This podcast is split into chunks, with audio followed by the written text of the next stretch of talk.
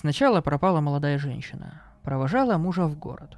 Обратно шла через лес, но до самого дома не дошла. Потом пожилой по деревенским меркам 62 года мужчина собирал черемуху. Сразу же не успело следствие раскрутиться, исчезли двое детей. Местные милиционеры решили, что имеют дело с маньяком. Жителям, рущимся прочесать лес, велели сидеть вечерами по домам, а сами запросили из города помощь. Разве людей дома удержишь? На следующий день прибежала девочка. Искала козу, которая вечно забредает куда попало. А у заброшенного дома на отшибе, за лесной полосой, где трава выше человека, в этой самой траве кто-то дышит.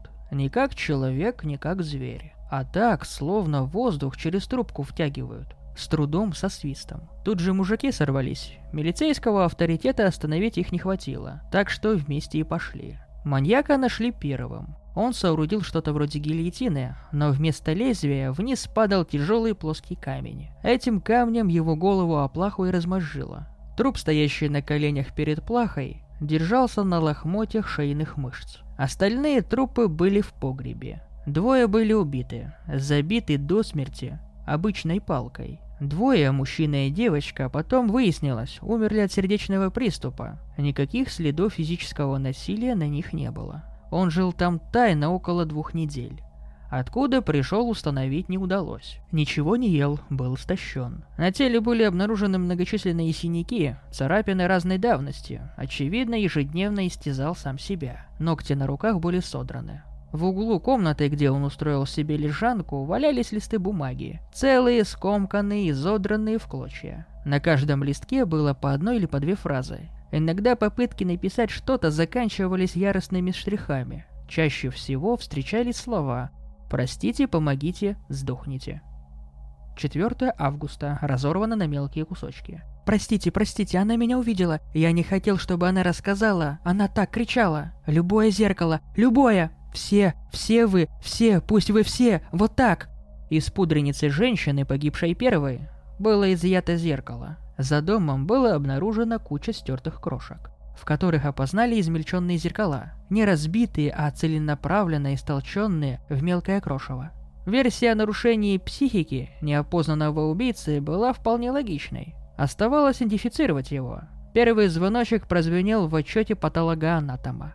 Из раздробленных костей черепа сложить целую картину было невозможно, но самих этих костей было в два раза больше, чем нужно. Будь у наших специалистов мощная техника и программы, которыми обеспечены западные медэксперты, можно было что-то доказать. Но рисунок, приложенный к отчету, примерная реконструкция черепа убийцы, выглядела просто смешно и нелепо. И страшно, потому что вытянутые вперед челюсти, сросшиеся в подобие трубы, не могли находиться на человеческом лице.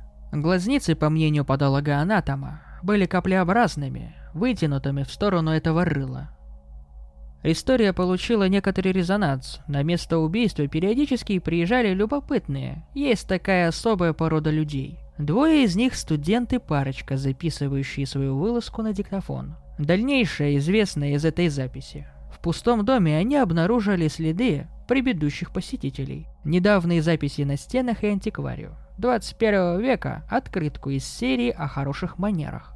На открытке была изображена девочка, стоявшая на коленках на пуфике у трюма и показывающая своему отражению язык. Надпись гласила «Воспитанные дети не искажают лиц, ибо рискуют остаться такими навсегда».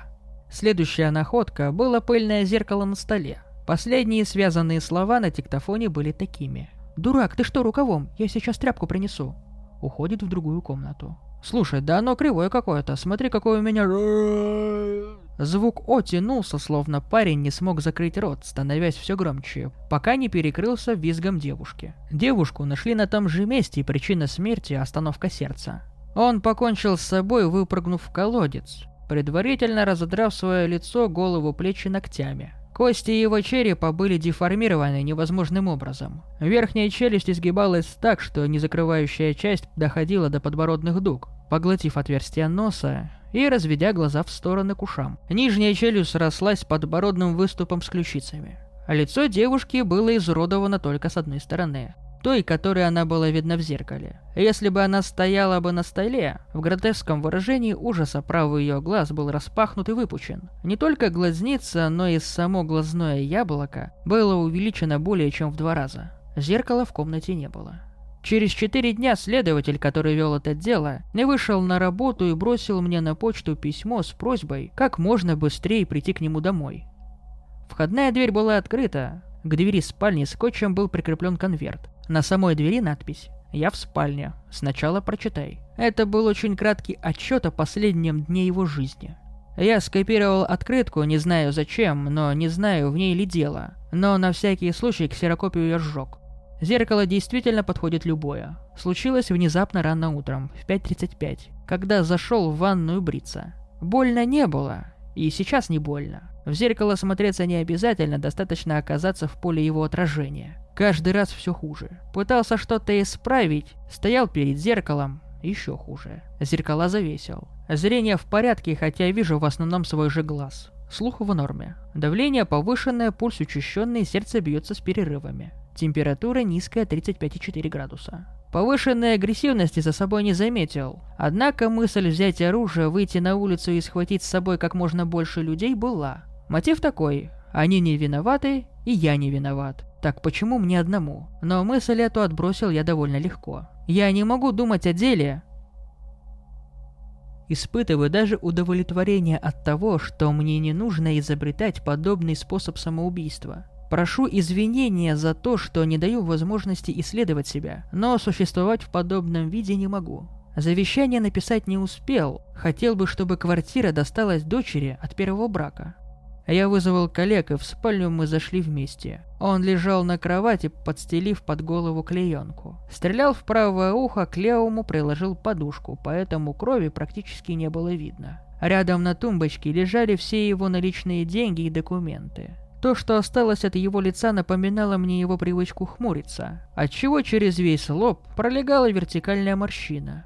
Сейчас все его лицо от подбородка до лба было разделено вертикальной щелью, в которую провалились рот и нос, а глазницы располагались друг напротив друга. Стрелял в ухо, а выбил себе оба глаза. В течение месяца наш отряд был расформирован. Большинство из нас сменили род деятельности. Новости друг о друге мы стараемся не узнавать. Каждый раз, подходя к зеркалу, я обливаюсь холодным потом и вспоминаю, Зеркало действительно подходит любое.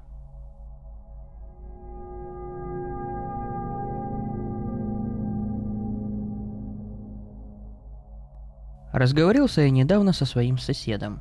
То, что он работал в органах в Москве и в Подмосковье, я знал.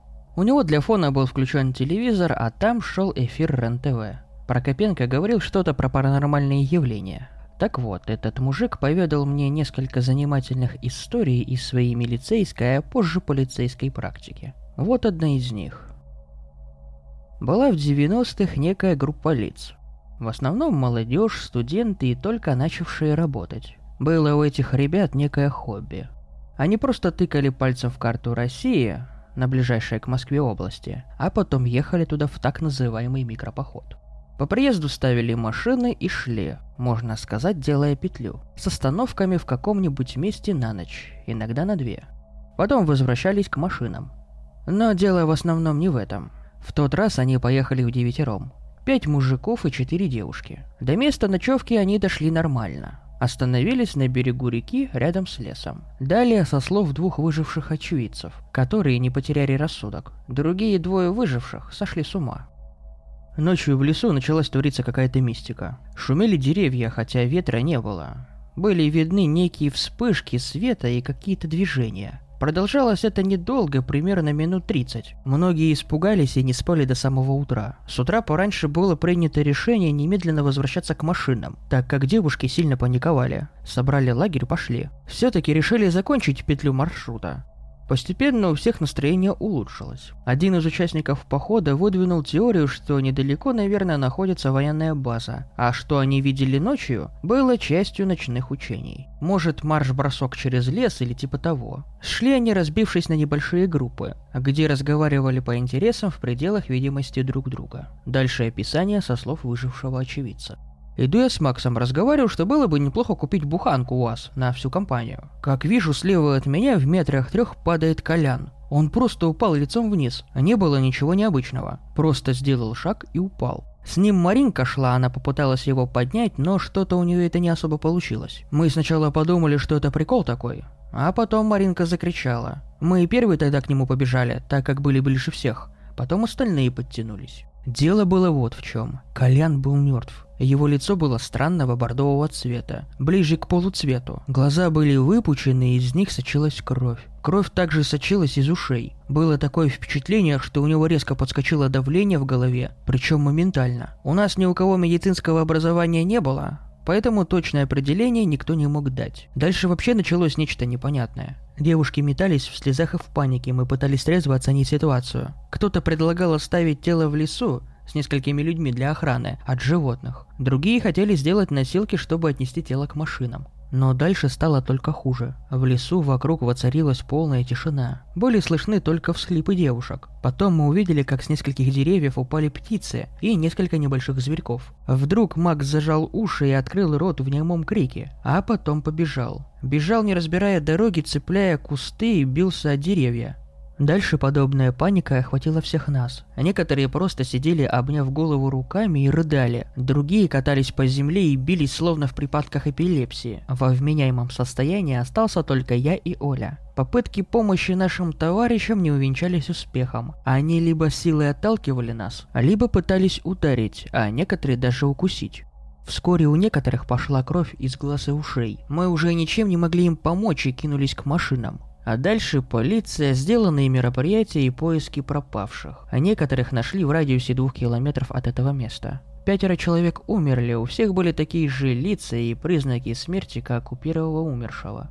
Еще двое выживших нашли около реки, где была стоянка на ночь. Они были вообще в невменяемом состоянии, могли только мычать и издавать нечеловеческие звуки. Эксперты выяснили, что никто из умерших и выживших никаких наркотических и других веществ не употреблял. У некоторых было найдено небольшое количество алкоголя в крови. Вторая история от него же. Дело было где-то на реке Оке еще при Союзе. Надо было углубить и почистить дно, так как не проходила баржа с грузом на какой-то завод. Пригнали плавучую другу, пригнали экскаваторы, начали углублять и чистить дно. И вот среди другого мусора на берегу рабочие стали находить черные шары. Они были небольшого размера, диаметр окружности примерно 15 сантиметров, и очень гладкие. Материал похож на стекло. Нашли таких шаров 5 штук. Естественно, у работяг родились мысли, что надо бы разбить одну из них. Но как они не пытались это сделать, у них ничего не вышло. На шарах даже следов взаимодействия никаких не оставалось. Потом действие работяг заметило начальство, и шары у них отобрали. Ниже по течению было найдено два небольших черных по виду бревна. Они были совершенно идентичны друг другу. То ли они были отполированы временем и водой, то ли кто-то отполировал их вручную. Но они были слишком гладкие, кроме пары мест, где были небольшие углубления. Плюс в некоторых местах были высечены символы, похожие на древнеславянскую письменность. Их вытащили на берег и по окончанию работ по углублению дна хотели вызвать специалистов так как думали, что эти вещи имеют историческую ценность. Но на одних выходных произошел некий случай. Начальство в основном разъезжалось по домам, а вот некоторые работяги и сторож проводили выходные на рабочем месте.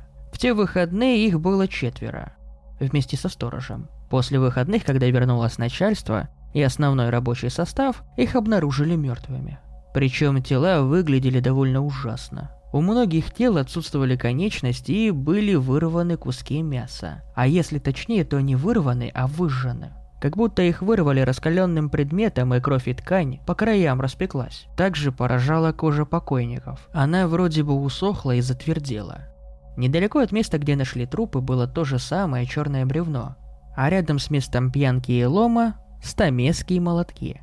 На деле это так называемое бревно было контейнером для чего-то или кого-то. Видно, что работяги по пьяни решили вскрыть это бревно. Наверное, подели через те самые углубления ломом и что-то внутри их убило. Внутри было полое место, где спокойно мог поместиться человек довольно спортивной комплекции и где-то по 2 метра ростом. На стенках этой полости были небольшие подтеки. темной маслянистой жидкости, напоминающую нефть.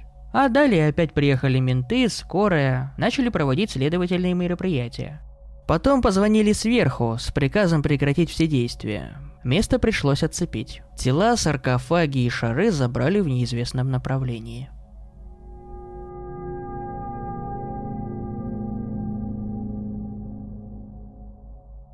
Прошло всего полгода, как я попал в автомобильную аварию, после которой почти все мое тело парализовало. Я не могу двигать ногами, правая рука хоть и двигается, но грации в ней как и в мешке с рисом. Нормально функционирует только левая рука. Я не буду вам рассказывать о том, что я думаю о таксистах, работающих по 16 часов в день, о неработающих подушках безопасности, о древних машинах, металлический корпус которых с предательской легкостью рвется и изгибается в случае аварии. Что я могу сказать? С тех пор моя жизнь стала, если не адом, то чем-то очень на него похожим. Спустя неделю, как меня выписали из больницы, каждый день в послеобеденное время ко мне приходила сиделка. Женщина средних лет волонтер. Готовила мне еду, помогала по дому, мыла меня в ванной. Извините за подробности. Но, к сожалению, именно так оно и было. Раз в неделю приходил медбрат Артур. Делал мне массаж, ставил уколы и отсыпал из сумки горсть таблеток, которые я должен пить всю следующую неделю. Довольно жалкое существование. Хуже всего было то, что когда сиделка и врач уходили, я был предоставлен сам себе. Интернет, сериалы, онлайн-игры, телевизионные передачи, книги и прочая хрень быстро надоели. Из-за болезней в спине я не мог подолгу находиться в одном положении. Постоянно приходилось переворачиваться, менять позу, что довольно проблематично всего с одной рабочей рукой. Передвигаться по дому – то еще удовольствие. Соседи снизу, наверное, задумали о найме киллера. Я бы так и сделал на их месте. Лязг коляски, постоянное падение меня и предметов, плач и скулеж по ночам. И вот, очередной бессонной ночью я попытался развлечь себя подсматриванием за окнами соседнего дома. Да, это ужасное занятие, простите. У меня был старый бинокль, при помощи которого я погружался в жизнь незнакомых мне людей. На пятом этаже в угловой квартире жила эталонная семья. Муж, жена, двое детей. Правда, когда мужа днем не было дома, к его возлюбленной забегал сосед седьмого этажа. На восьмом был притон наркоманов. Шестой этаж, как на подбор, забит стариками. Разномастные деды и бабки с разных квартир каждый вечер проводили за синхронным просмотром телевизора. На девятом происходило самое интересное. Там жили студенты и практически каждый день устраивали пьянки. Полуголые девчонки и громкая музыка.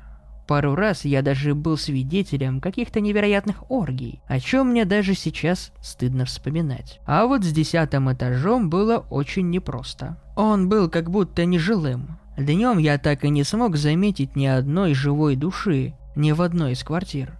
Понимаете? На целом этаже многоквартирного дома отсутствовали всякие признаки жизни. Сначала я подумал, что это какой-то технический этаж. Ну, мало ли коммуникации там какие. Или неудачная попытка сдать помещение в аренду. Но, почитав в интернете за этот жилой комплекс, я так и не нашел никакой информации о чем-то подобном. Следующий вариант был таким, что, возможно, весь этаж выкупил какой-то богатый бизнесмен, решив сделать себе мега-хату, но сел в тюрьму. И вроде бы он подходил, если бы не одно «но». Каждую ночь в одной из квартир хаотично мигал свет. То включался, то выключался, то часами горел, то мерцал так, будто там творилась какая-то адская дискотека.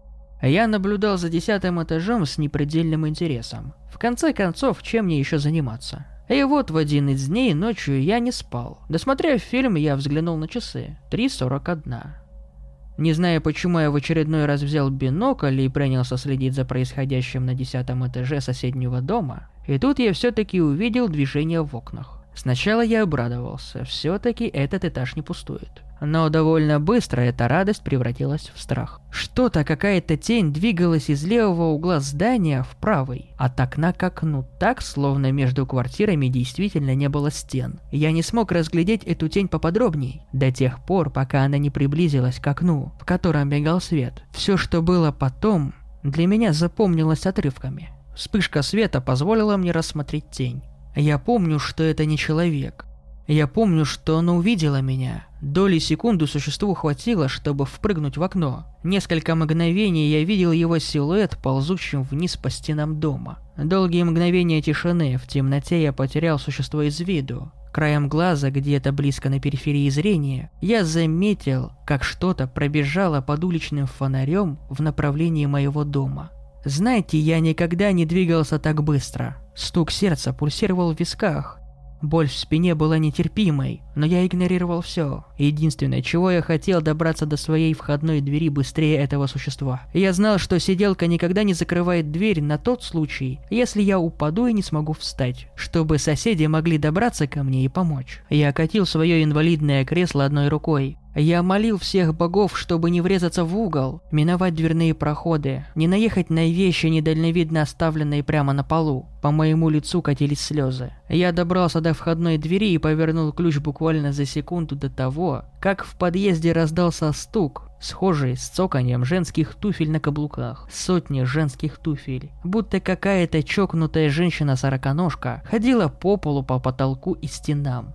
В ту же секунду в дверь ударили ударили так мощно, что я, несмотря на парализованность, чуть не подскочил со своего кресла. Потом еще, еще и еще, снова и снова. С потолка посыпалась побелка, а я, взрослый мужик, вжался в инвалидное кресло, беззвучно рыдал, не в силах сделать хотя бы что-то.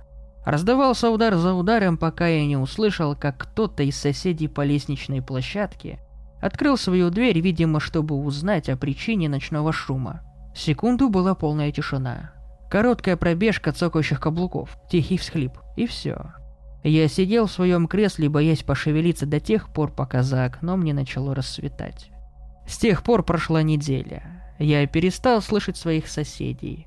За стенкой перестал кричать ребенок. Молодая пара из квартиры напротив моей больше не ссорится. А девушка из соседнего крыла больше не выходила гулять с собакой по утрам. Уже три дня не приходила сиделка. А вчера Артур так и не принес мне новую порцию лекарств.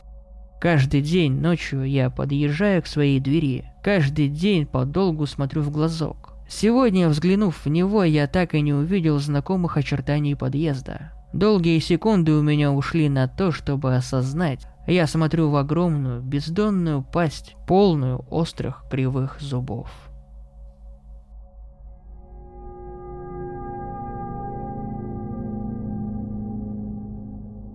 Начался странный период моей жизни с автомобильной аварии. Мы с приятелем утром ехали на мопеде на учебу и поскользнулись на стрелке Васильевского острова. В результате Вовка, находившийся за рулем, отделался легким испугом и царапинами. А я загремел в реанимацию с черепно-мозговой травмой и перенес две нейрохирургические операции. Зрение резко ухудшилось, и после выписки домой я получил инвалидность. Зато, как оказалось, я обрел способности, о которых читал только в фантастической литературе. Еще в больнице я начал замечать, что даже если выключится весь свет, лампочки продолжали гореть, но процентов на 5-10 от первоначальной яркости. Сначала я думал, что это персонал специально оставляет дежурное освещение, но оказалось, что накал спирали видел только я. Остальные пациенты считали, что лежат в полной темноте. Помимо зрения в оптическом диапазоне, я стал различать электрически заряженные объекты, источники электроэнергии, кабеля, приборы, а также нагретые тела. Иными словами, мое зрение из-за аварии стало широкодиапазонным и что-то напоминало работу современного прибора ночного видения.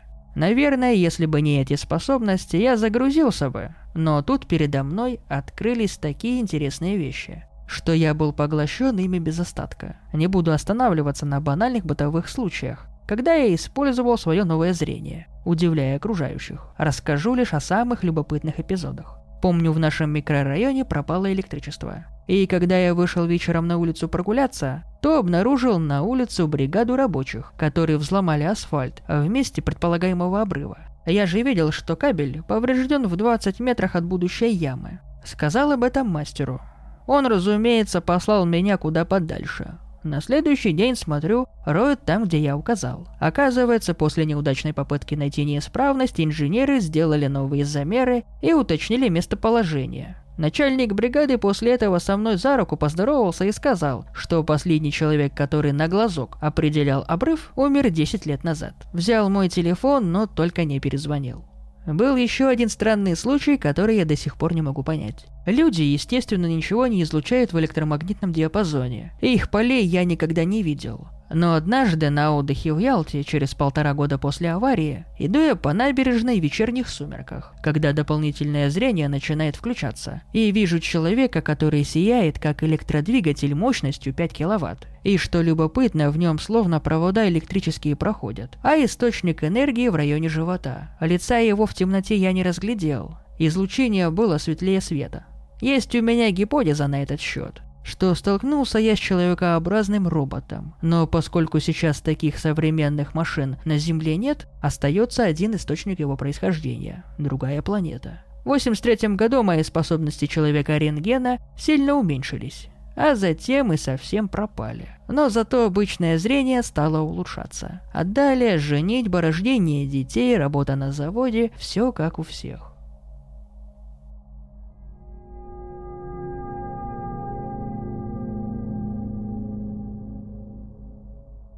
Мне было около 7-8 лет. Я жил с моими бабушкой и дедушкой в Южной Каролине. У них был большой дом, который использовался как остановку подпольной железной дороги. Я любил отыскивать секретные ходы-коридоры, расположенные по всему этому необычному месту. Когда я не был занят их исследованиями, дедушка брал меня с собой на охоту и рыбалку а бабушка учила шить и готовить. Девичьи занятия для маленького мальчика, но эти навыки определенно нужны в жизни. Мои родители были военными, но не таскали меня с места на место, потому что не хотели травмировать меня постоянными переездами, а оставляли у бабушки с дедушкой. Моя комната находилась практически в центре дома. Она была со всех сторон окружена толстыми стенами, за которыми были те самые пути-коридоры – но они уже давно не использовались и были закрыты. Я украсил стены плакатами и другими крутыми вещами, как и полагается восьмилетнему ребенку. Мне нравился этот дом, но через какое-то время я начал чувствовать, что что-то не так.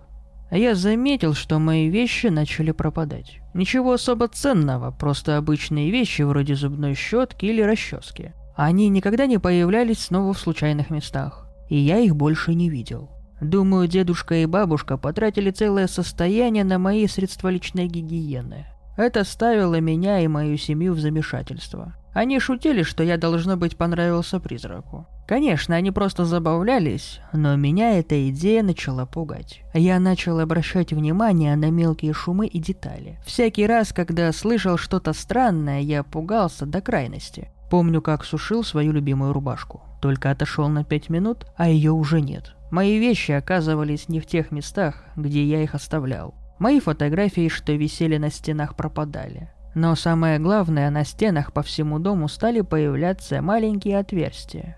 Впервые они появились в моей комнате, но потом распространились по всему дому. В кухне, в ванной, в гостиной. Везде, кроме спальни бабушки и дедушки. Это очень пугало меня, поэтому однажды ночью я решил спать в их комнате. Я спал в удобном спальном мешке на полу и в первый раз за это время чувствовал себя в безопасности. Было около двух часов ночи. Я проснулся от странных звуков, будто кто-то забивал гвоздь молотком где-то недалеко. Вообще, это был центр страны, поэтому ничего удивительного в подобном не было. Люди здесь часто просыпались в любое время и занимались своими делами. Когда я перестал обращать внимание на постукивание, мой взгляд скользнул по дальней стене, находящейся прямо напротив меня. В этот момент я увидел, что из стены выпал кусочек, оставляя за собой очередное маленькое отверстие. От моего истошного вопля проснулись бабушка и дедушка. Они начали беспокоиться за мое психологическое здоровье, так что мы собрали самое необходимое и уехали на выходные из дома.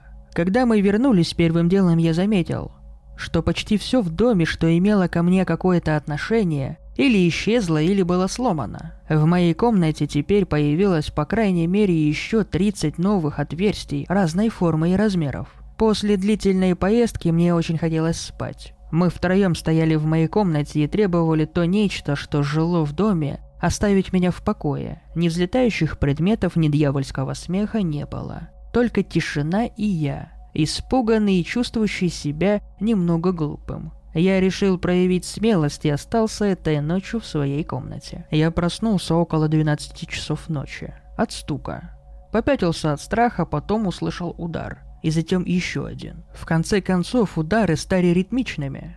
Было страшно до сумасшествия. Вскочив, я стал осматривать комнату. Схватил фонарик, который держал в тумбочке у кровати, и стал светить повсюду. Пол, стены, эти отверстия. Стук прекратился, но я продолжал отчаянно озираться. И вот луч света наткнулся на что-то блестящее. Как только до меня дошло, что это, я закричал и заплакал, словно девчонка. Это был человеческий глаз. Бабушка и дедушка побежали и тоже увидели это. Мигающий человеческий глаз, таращийся на комнату из отверстия. Мы вызвали полицию. Полицейские открыли опечатанную часть дома и стали осматривать все секретные пути, которые только могли найти. И вот они добрались до коридора за задней стеной моей комнаты, откуда на спальню пялился глаз. Тогда мне ничего не сказали, но когда я подрос, бабушка и дедушка открыли мне эту страшную тайну. Полицейские протиснулись в маленькую комнату за стеной, в которой нормально разместиться мог только один человек. На первое, на что они наткнулись, это был внушительный слой мусора. Большую часть этого мусора составляли мои пропавшие вещи. Мои расчески, зубные щетки, носки, обувь и мочалки. Моя любимая рубашка. У стены, окруженной моими фотографиями, находился мужчина. Он был совершенно голый, и единственное, что удерживало его в вертикальном положении, ремень на его шее, затянутый на нижней балке. Причиной его смерти было ауторетическое удушение. Он умер, когда смотрел на меня и занимался мастурбированием. Я не думаю, что найдется кто-то, прошедший через подобное. Мне страшно находиться в темноте, и теперь, когда я иду спать, все, о чем я могу думать, те самые отверстия.